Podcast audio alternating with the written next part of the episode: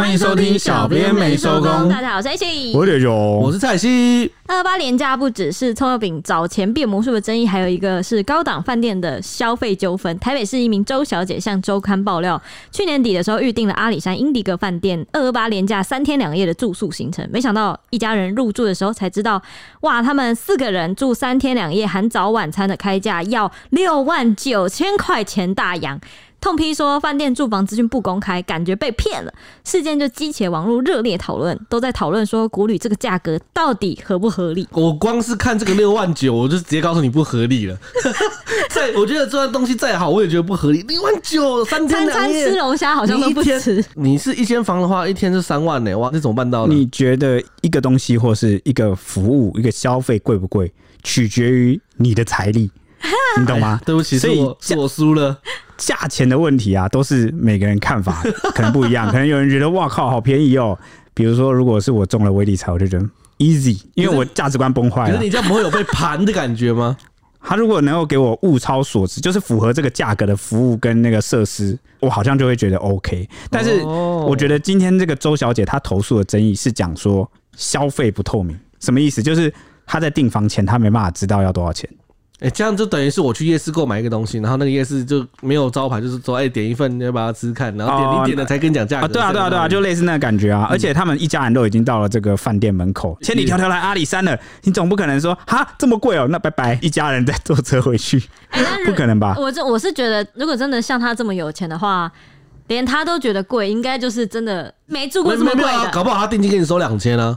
对啊，而且他一开始如果不太知道价格的话，根本就他一开始也没办法判断是贵还是不贵啊。对啊，但六万九付得下去，代表他还是有这个财力吧？没有，那个就是全身挤出来，那个刷卡就咬着牙。对啊，不是你又不能露宿街头，你现在不接受，那你要去哪找饭店？那已经当天嘞。走啊，走去哪？睡车上。全家人就是三天两夜的计划就不玩了，直接搭高铁回去吗？民宿吧之类的，啊，或者是阿里山宾馆。哎，你不知道二二八连假，连假你要怎么突然升一间房间给你？每间旅馆敲有没有空房？有没有？就你要么去睡车上，要么就是睡网咖，你就只能这样啊。对对啊，来儿子，爸爸带你去打网咖。而且阿里山上来的网，那里的泡面很好吃哦。啊，这个周小姐，反正她就投诉说，他们全家两大两小共四个人，在二月二十五号到二月二十七号的时候，跑到嘉义去玩。为了这次的出游计划呢，他和朋友早在去年十一月就已经预定了新开幕的阿里山英迪格的高档饭店三间房间。没想到就是噩梦的开始。他到饭店之后呢，就得知自己的那间六万九的房是十二平。哎，等等等等，他事前订房的时候也不知道自己的房间有多大吗？对，这怎么定得下去啊？这怎么定下去？哎，这怎么很恐惧？哎，你订房前你不知道你要住的房间有多大，然后你也不知道价格，对啊，格局完全不知道，真的有点，就是不知道价格这件事也有点，我我不敢定，有点猛，真的有点猛哎。我觉得应该是因为阿里山英迪格蛮开幕前就蛮红啊，因为它是。目前应该是全台湾山上唯一一间国际饭店，因为有个社团很大的，我你们可能没听过，那个社团就是一个饭店的社团，里面的网友都在讨论饭店，那有一百多万人在里面。我靠！对，哎、欸，我好像知道，因为我之前有写一则新闻，就是一个泳池有一个爸爸带女儿去游泳，然后差点就溺毙，然后就出来讲说这个饭店的游泳池的这个设施。不 OK，嗯，那个什么全什么饭店好康房什么的哦，对对对，就有一个饭店社团就对了，对对对对对，反正那一间那个时候在社团蛮红了，所以就大家都讨论蛮热烈，因为是国际饭店，大家喜欢讨论国际饭店啊，所以我猜他就是冲着这个名声，然后就直接定了，反正不会雷，他绝对不会雷这样。不会雷，你也要付得起钱啊！想不到，想不到吧？反正他就得知自己的房间是十二平啊。第一天 check in 的时候去问柜台价钱嘛，然后柜台就告知他说，你三天两夜的房价是六万一千多块钱。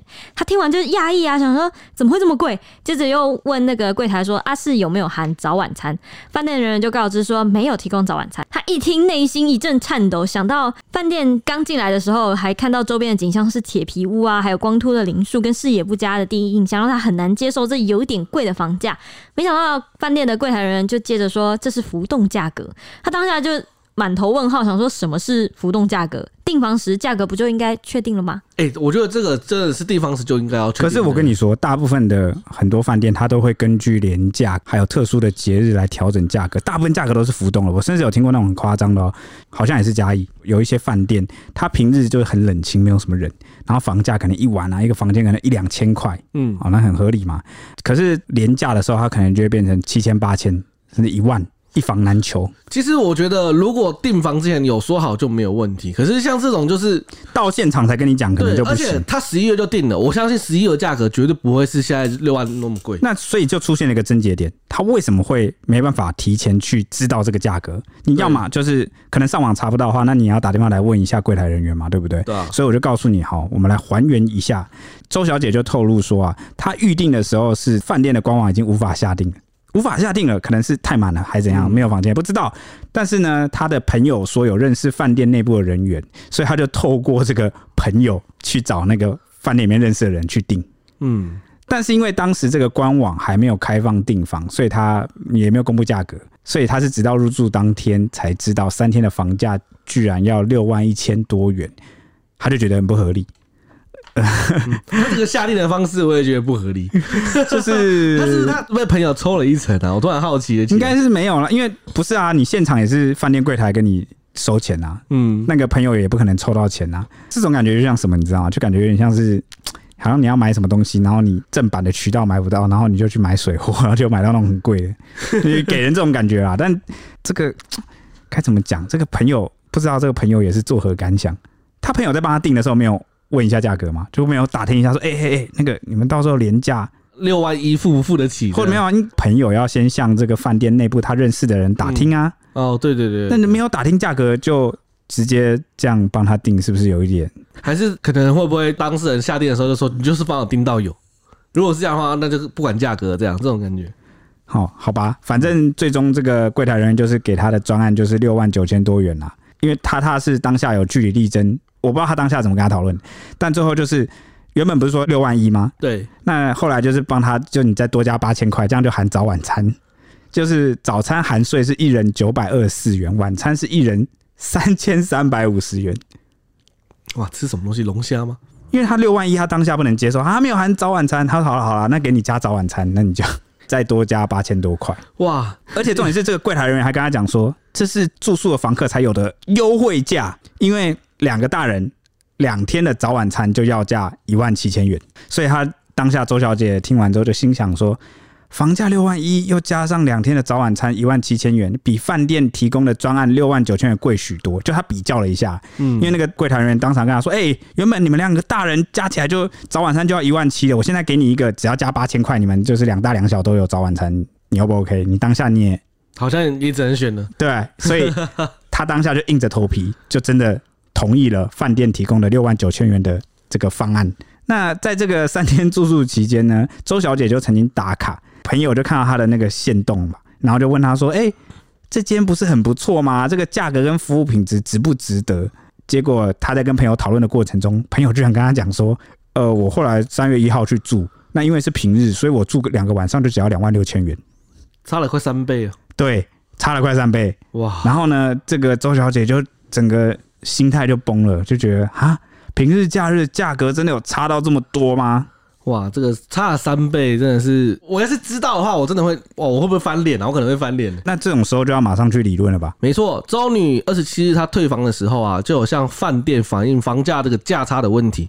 没想到柜台员就告诉他们说，当初就是周女不是委托她朋友订房吗？那当初订房的房价就是两万三千元，而且是含早餐。没想到当天竟然会变成六万一，而且不含早晚餐，就让他觉得有点傻眼。让他进入说，哇，我是住房之后才知道真相，他觉得有点被骗。而且晚餐的内容根本不值三千多元，柜台员就讲说：“哎、欸，那个房价是浮动价格啦。”什么？他是一直强调的，对了，对，就是所谓的浮动价格，就是比如说你当初订的时候虽然是两万三，有没有？但是因为二八连假，大家需求量很大嘛，那需求量很大，我房价就上来啦。那我房价上来之后，你当天来住就是，所以即便我当初定的价格是长这样，但是呃，实际到我这天来住的时候，还是会因为啊，饭、呃、店方的需求跟状况。啊，突然坐地起价。对，我就觉得这非常不合理了。但是照饭店逻辑来讲的话，就是这样子。就他们的说法是这样，没错，没错。那当然，这也是让那个周女就觉得说，哇，饭店是不是就是坐地起价？啊？对，而且是不能这样用啊。而且周小姐，我觉得她最赌烂的地方就是，她说她是退房的时候去询问这件事，她才知道，哎，原本我明明定的就是两万三啊，你来的时候你居然给我加到六万九。对啊，这真的是。他就觉得被诈骗，没错。那重点还说啊，他和另外两个朋友家庭含泪入住完三天两夜的行程，每个家庭都付出了六万多元的高昂费用。但想到饭店外面有许多铁皮屋的设施啊，入住的房型也只有十二平，价格与实际的住房品质不对等，人家也不可能贵到这种地步吧？让他觉得是非常不值得。他觉得设施没有享受到应有的这个六万九的品质，没错，他觉得不值就对了，不值，对，就觉得啊，我今天来花这个钱就是。啊，不行！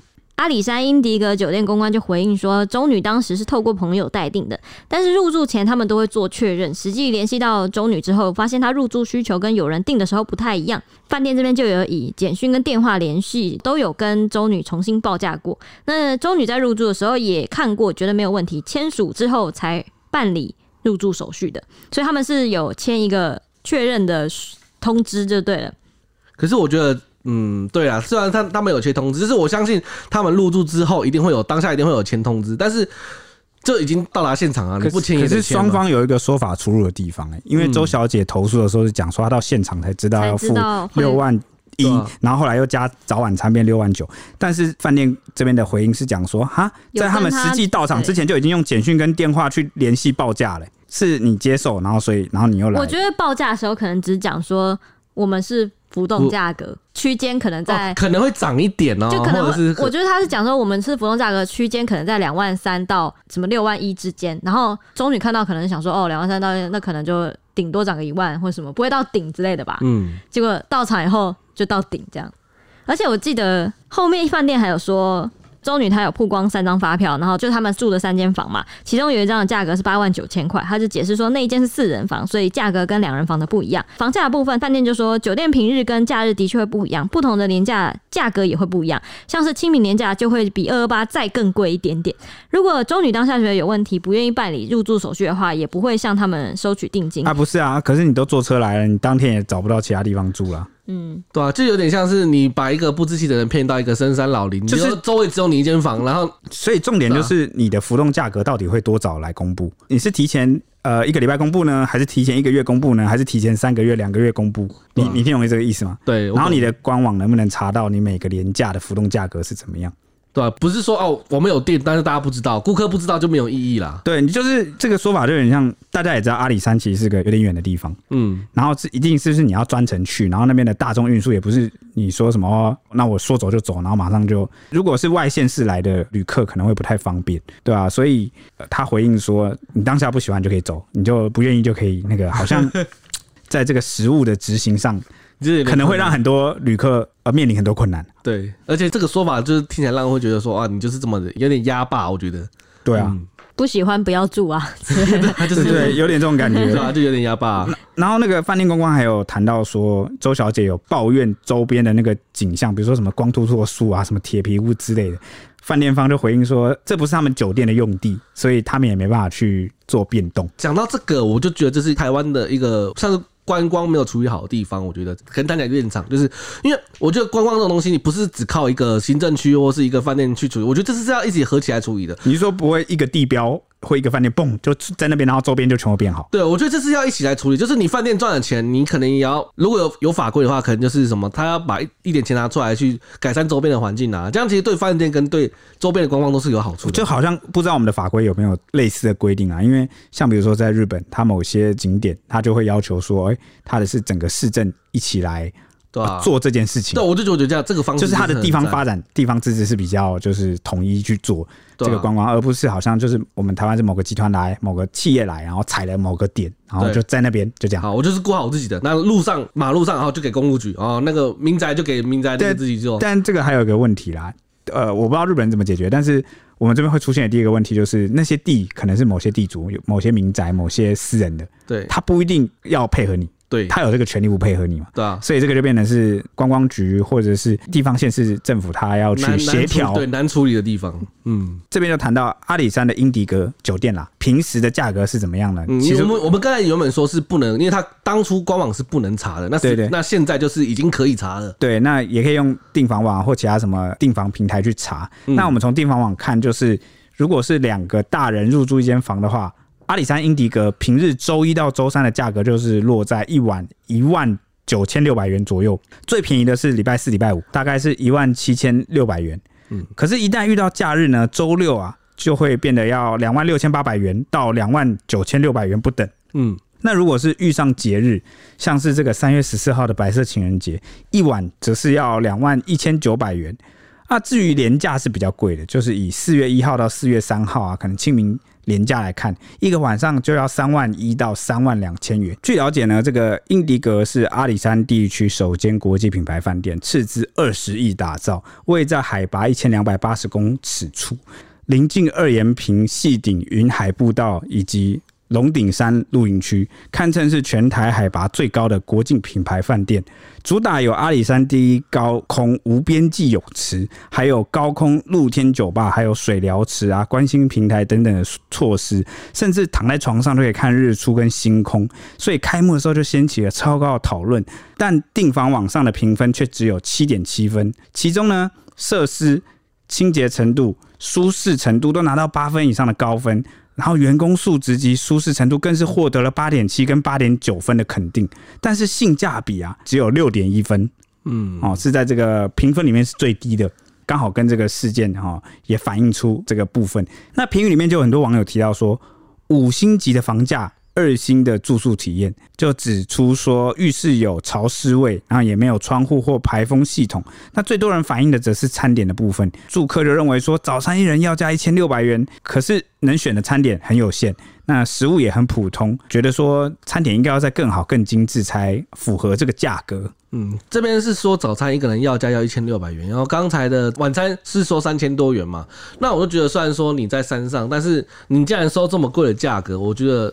给出的东西应该还是要符合那个，也不是也不一定说 CP 值要到顶啊，但是你这么贵的价格，你一定要给出既有的品质啊，而不是说让大家觉得哦、呃、一般，我又特别来这么深山的地方住，就是因为它这么深山，才会让大家觉得说我都特地来了，我的期待值这么高。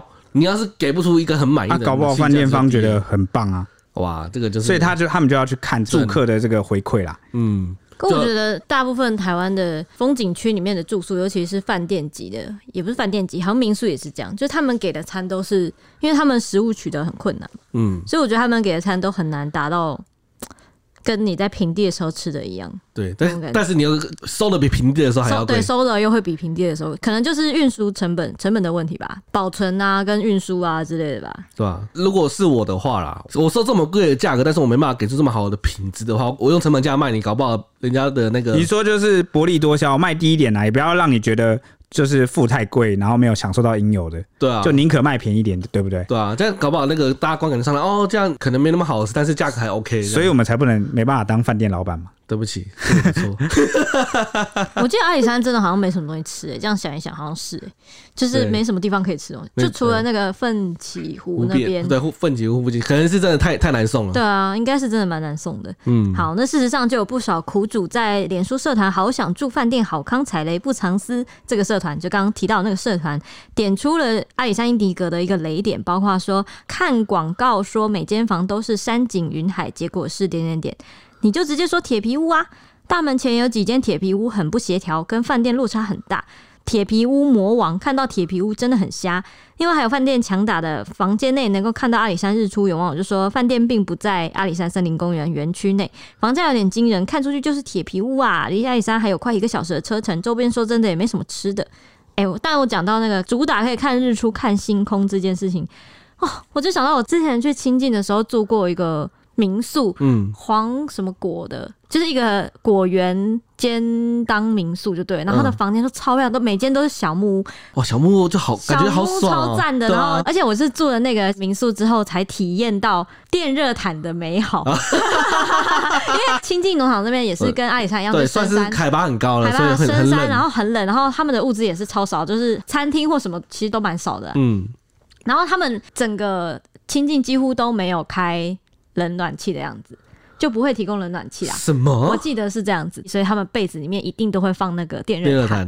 然后我一躺上去想说啊，电热毯会不会很危险呐、啊？会不会烧起来之类的？然后我一躺进去，整个就直接昏迷死掉，再也起不来了。怎么会有这么舒服西 长在上面？然后我就觉得高山上能够这样躺，就觉得哇，好幸福哦。然后还可以看星空，哇！哇对啊，它的那个屋顶是不是是窗户？对，是一个大窗户，你可以直接躺。它还有个叫观星室的一个。类似房间的构造，然后你可以在那边观星。所以你哇，我的天呐！你晚上就是一边躺在床上，你睁开眼，那个头对着那个窗户，但你睁不开眼，因为敌人 太舒服了。而且后来后来那个我们就是公司的前辈才说，哦，那间很有名啊，那间就是记者上山去拍清境的什么下雪或什么都会住在那里，就是那因为那间真的很有名，就可以拍到很多、呃、对，而且住住起来太爽了。对，那间就很赞，我记得那间很便宜的样子，我好像住到四人房还是四人房，然后一个晚上也是我自己啊，我自己才付可能一千多两千而已。哇，我的天呐、啊！不过我好像是平日去的，哈哈。不过我觉得还是很便宜啊，很便宜啊，这个小木屋，对啊，小木屋，而且这个品质，哇塞，超漂亮，那里很漂亮。好，那嘉义县的文化观光局也针对周女的投诉来回应，他就说呢，依照旅馆业的管理规则，旅馆业应该要将房价报给主管机构来备查，而且报给房客的价钱不可以高于给主管机关的房价。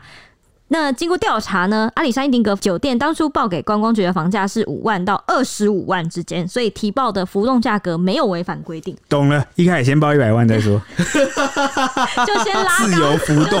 所以我就觉得他报给周女的时候也是讲两万三到六万九之类的，嗯，然后所以他可能就预设不会到六万九，但其实我就到六万九。二十五万应该是那种房型很大了吧？二十万，我的天哪，总统套房吧？二十万。怎么住啊？好想住看二十万的房间啊！哎、欸，我刚刚想到你说一个晚上三万块，就等于是我们可能台北市一个超大套房一个月的房租哎、欸。对啊，哇，我的天啊！我可以住一个月，我住一个晚上就等于我一个房租哎、欸，没有哎、欸，不止哦，不，你的话现在的话他做的话，我还可以住三四个月啊。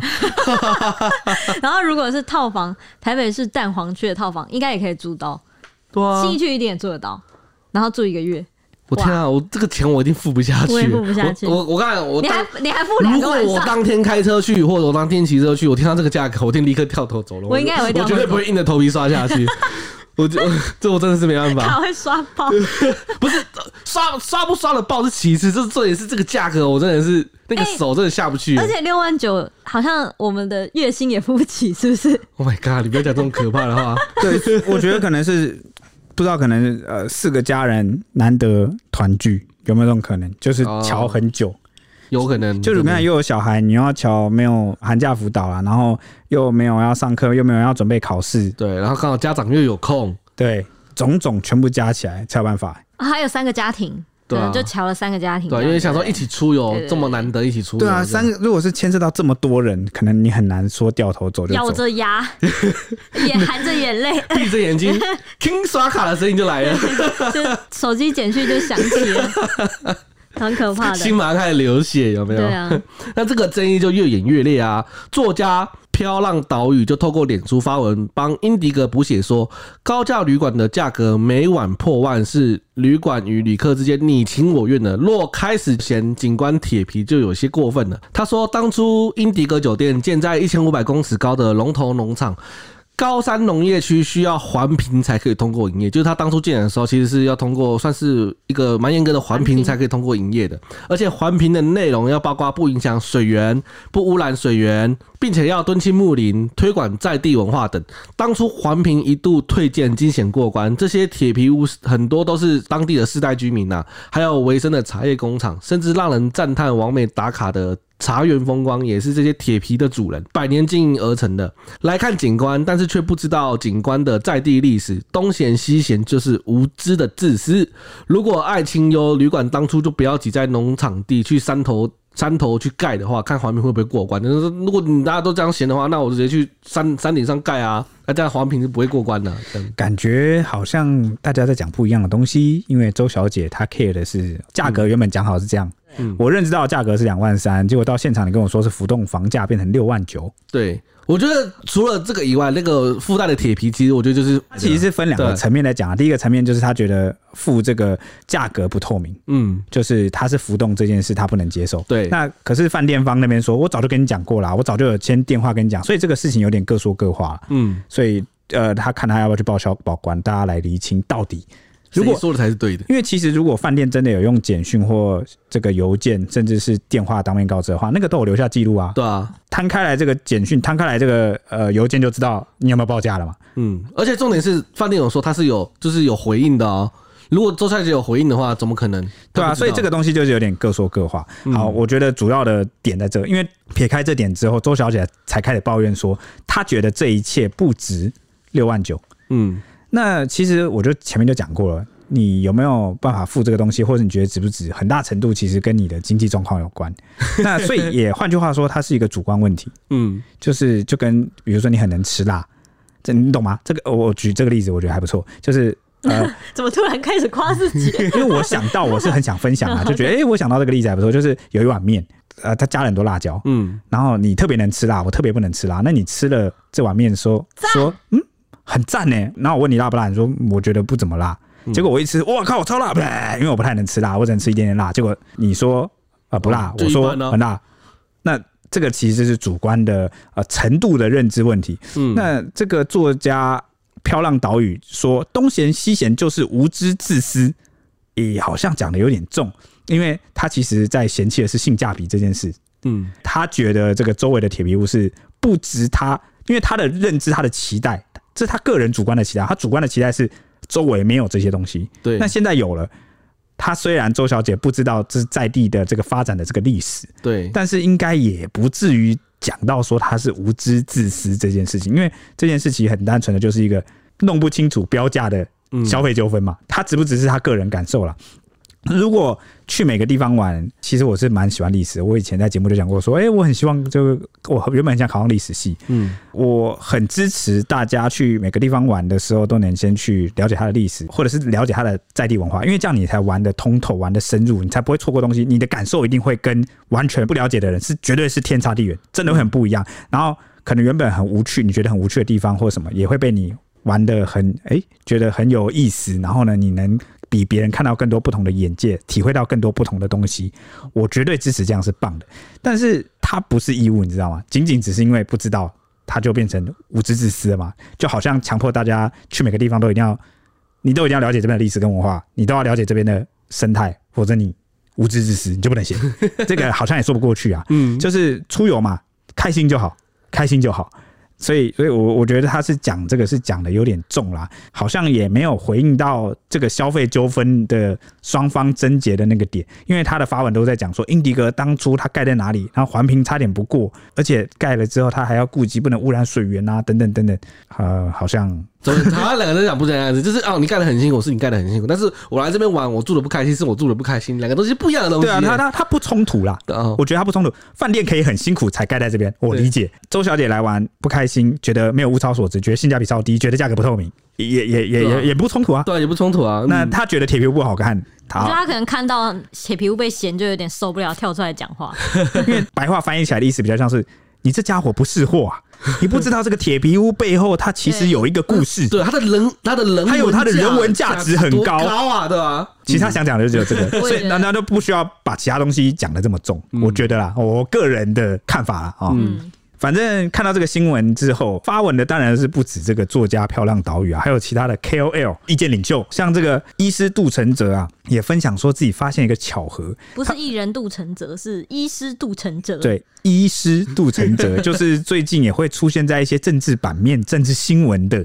啊、哦，杜成哲医师，他就分享说，他发现了一个巧合，就是在阿里山饭店廉价住两晚的价格，恰好等于我和老婆到日本新泻玩的两人机票钱加住四晚的住宿金额，而且其中有日本文化财，你知道日本很多旅馆不是很老、很有特色、很有传统嘛？嗯，他就是说他的文化财的价值很高。那还有这个日本三大药汤之一，我讲的我都好想去泡，我我的天呐、啊！事实上，这样子钱扣一扣之后呢？他如果跟他老婆去新泻玩啊，然后享受了刚刚讲的那些日本的很厉害的那个旅馆跟药汤之后，还可以多找回三百元，还有剩。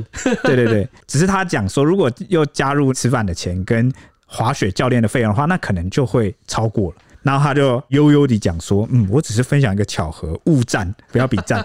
但其实他要讲的意思很简单，他要讲的意思就是去日本玩比来这个阿里山这个英迪格饭店国旅是对等的。那你看你主观认为去哪边比较好玩乐？嗯、那许多网友看完这个杜承泽医师的分享呢，也留言说六万去日本玩个五天都够了。台湾的房价实在是神扯，疫情辛苦没错，但是有这么高贵吗？这些饭店？”那还有人说，那个价钱，我们家两个人也曾经在日本玩过将近两周，两周有点厉害。对对，那也有人分享说，这个价钱我去神户两天，加大阪南波两天，加新宇来回机票，加 A 五和牛烧肉都没有到，因为也才花两万九。Oh my god！所以不少人就直呼说，台湾的旅宿业再这样下去，未来廉价大家都往国外跑啦，国内旅游真的是有钱人才消费得起。甚至还有人很特别的讲了一句话，说我们穷人出国就好了。现在穷人都是去出国，文青国旅住民宿，有钱人国旅才住饭店。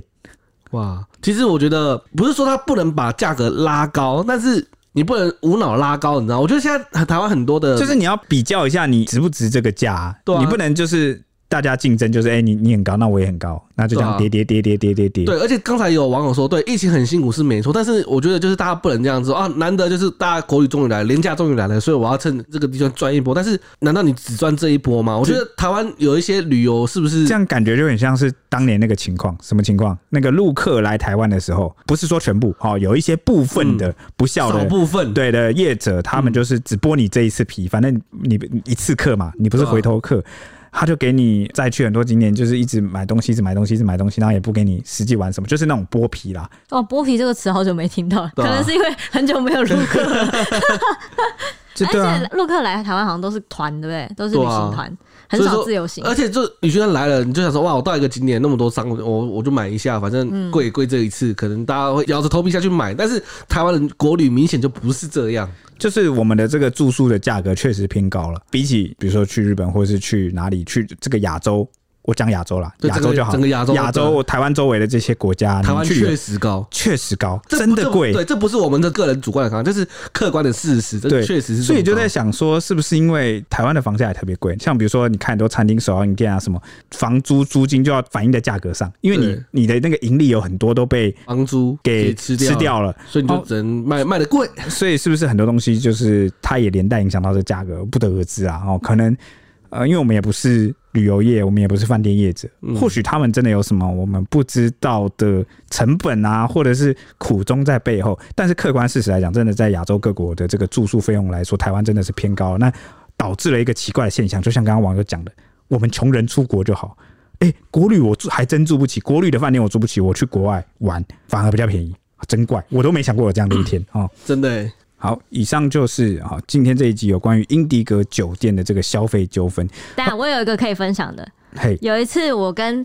蔡西他们出去玩的时候，我就说那个，哎、欸，饭店这个都可以提供哦，就是冰箱啊，或什么饮料、可乐。不知道大家知知不知道，就是你去住饭店的时候，有些冰箱就是里面本来就会摆饮料或摆零食，对对对对，零食或饮料的。然后我说这都可以吃啊，因为在台湾大部分的这个饭店生态是这样。对，后来后来一些民宿或什么，其实都就就是免费提供的。对对对，因为我们去民宿也是那个什么咖啡包啊、茶水啊什么，他房间内一开始就附赠那种包装好好的。嗯、一般来说，我们预设应该都是免费。我知道国外不是，因为我之前去国外或者去中国大。陆他们饭店里面东西一切都是要钱的，你只要动了，你用了，你就是之后要付钱。可是它上面会直接告诉你价格，对，会贴一个告示，对对对，贴个告示，或者是它普遍当地就是那样。那台湾这边大部分的情况都是不用钱，嗯嗯。然后反正我就跟蔡徐说，哎，可以吃哦。然后反正他就把那个一瓶可乐、一瓶雪碧，还有一个类似吃掉之后呢，后来我在住的时候，我妈妈就来了。就因为换成我妈妈来住，然后我妈就说：“哎、欸，那个 H，你怎么把那个可乐、雪碧还有类似都吃掉了？”乐事啊，对，你不知道那要钱呐、啊？我就想说哪有啊？台湾早就没有在这个文化了。然后说仔细看看上面有标价什么什么之类的，